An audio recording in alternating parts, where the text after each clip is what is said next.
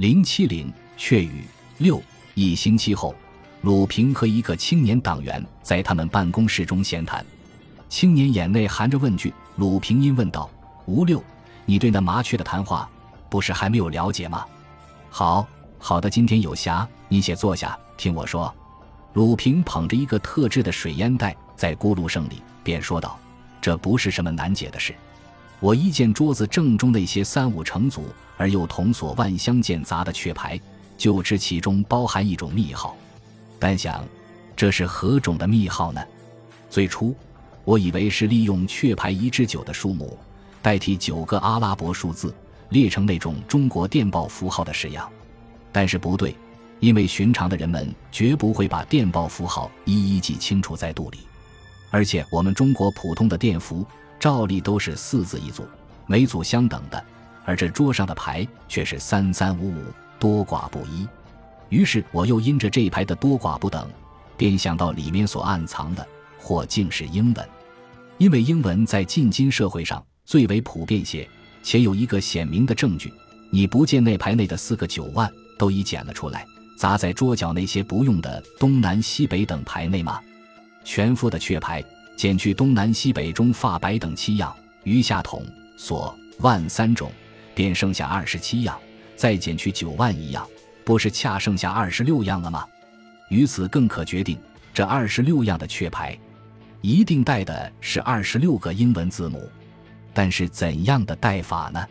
当时我推想，布这密号的人，所以这样布着，一定是知道有人来救他，而这密号却是不给救他的人看，势必存有一种侥幸的心理，希望救他的人人目就能了解。但是用什么方法能使救他的人容易了解呢？我想，除非一个方法，就是用一二三四五六七八等的数目，顺着那二十六个字母的次序，一一依次代替。一如一等于 A，二等于 B，三等于 D，四等于 D，这样顺序类推。然而又有一个小小的疑难来了，因为那桶所万三种牌数目都只到九为止。虽然三种合并起来也尽够二十六样，但是哪样在先，哪样在后呢？费了我好几秒钟思索，不免又自笑太笨。因为那桌上的另一部分明明另有三行牌，横列成一个三字形，第一行筒字，第二行锁字，第三行是万字。明明这是用来表示先后次序的，而且常人说起雀牌的种类来，总说是筒、锁、万，绝对不听见说锁、筒、万、万。所统或是什么万统所的，如此再不明了，真正的也成为一个饭桶书列。吴六静静听到此处，抖意自己曾一度充当那孩子的冒牌叔父，而对那桶所万万桶所的问题，直到今日不经解释，还觉得始终不会明白。这样一看，岂非像首领所说，真正的也成了一个饭桶书了吗？他那样想着。忍不住喷出笑声来了。鲁平继续说道：“依照上面所说的方法，于是我便把一至九的九个筒子依次带着 A 至 I 的前面九个英文字母，其次把一至九的九个锁子接续下去，带着 G 至 R 的九个字母，复次又把一至八的八个万字带着那 S 至 C 的最后八个字母。你看，这里是一张表，表的后方便是把那雀牌之谜照表一成的英文。”鲁平一面说。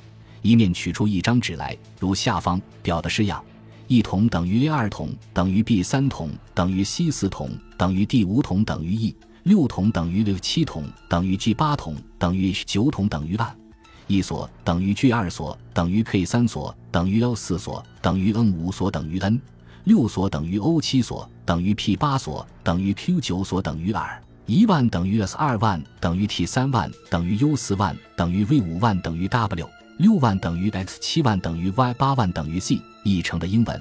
第一行 Dear Mr. Watson，第二行 Kindly send me an email，第三行 No R 的六十八夫之肉。吴六拿着这纸细看时，鲁平又道：“因为这孩子是个小学生，所以这文字中几种译音需照国语的声音读去才对。全文非常简略，只有一个称呼、一句说话和一个最着重的地名。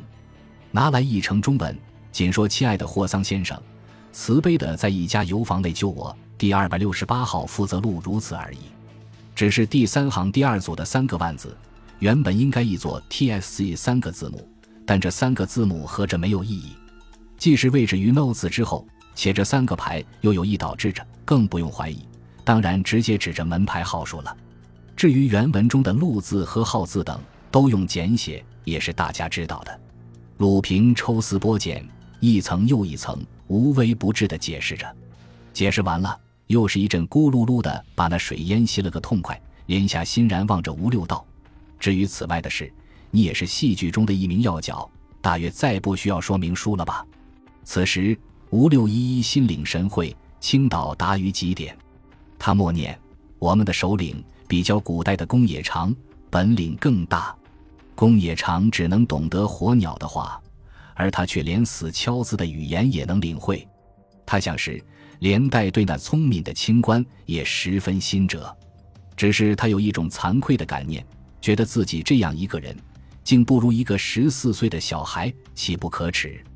因而他的面皮微泛红色，只把那张纸头颠倒翻弄着，打算找出一个破绽。以示自己的脑力不弱，一时他忽想起那第二匪窟是在那家小麻油房内，而这密码中只说“油房”二字，这是一种粗心，并且这全文也绝太，他那思想的马达还只发动，突被鲁平的语声所打断。只听鲁平冷然说道：“哎，吴六，你也太糊涂咧！你以为这文字太简略、太不完备吗？”须知，这不是一种英文专家平心静气所做的文章，而是一个弱小心灵中的呼救声，文法是谈不到的。你要谅解孩子当时所处的环境，还得想想他的年龄。最困难的英文中那 a、e、i、o 有五个有音字母，在每整个字中都用得着，而那麻雀牌所能供给他的，至多每样只有四个，岂非绝顶的难事？如此，你还想苛求？不是太糊涂了吗？吴六低倒头，没有说话了。又隔了一个多月，记者和鲁平在他寓所会见了，他便把这最新的经历从头到尾一一告诉了记者。记者从头到尾细细听完，当然也很敬佩他的脑力，但因见他说话之际很有点得意，不免笑问他道：“这一种经历果很新奇，只是一件。当时你在西寿里内出来以后，第二天一清早就去茂名报告，在这极短促的时间中，何以就会知道那王玉婷家的仆役阿六有通匪的情事呢？鲁平拍拍记者的肩膀道：“哦哟，好厉害，了不得！这在小说将孙了红军的未来的记录中，果然是个大号的漏点。但是聪明的笨伯，你倒很可以和我们那位吴六先生结为弟兄。”你的目光太近视了，你以为鲁平手下的党员也和你老先生一样呆，一样笨吗？你竟以为他们连这一点事也不能打探出来吗？果然如此，鲁平何以能称其为鲁平？他的语气很有点夸大而自负。记者道：“妙极妙极，既能打听阿六通匪的事，何以不能打探霍桑的问题，而终止于造成笑话？好个鲁平！”好个鲁平的党员，记者这下黑虎偷心，却打中了鲁平的心坎，看他只管咳嗽，没有回答了。记者又道：“无论如何，总算那白虎尽命的阿六兄有心啄啄你咧。”鲁平道：“什么啄啄我吗？这真是笑话。”他跳起来，取出好几张慈善机构的捐款收据，捐款的数目总计五万元，署名都是无名氏。鲁平把这些收据笑着指到记者的脸上说：“你看，你看。”又道：“依我的说法，阿六先生的确着了三种人。第一，啄了肉票的家属，因为肉票在那些呆虫手内一定要大啄，而我却看在聪明的孩子的面上，自愿大减价，格外克己，不是啄了他们吗？第二，你也知道，那五万元却是啄了那些贫苦的同胞。”记者问道。还有第三呢，鲁平咯咯的笑道：“第三吗？你真要问吗？那么告诉你吧，第三的确做成了一个附立于文盖身上的可怜小蚊虫，就是足下。你得了这种新资料，用你那种拖泥带水而绝无气力的笔墨，穷其凶而极其恶地延长起来。不是可以得到一处很丰足的可怜稿费吗？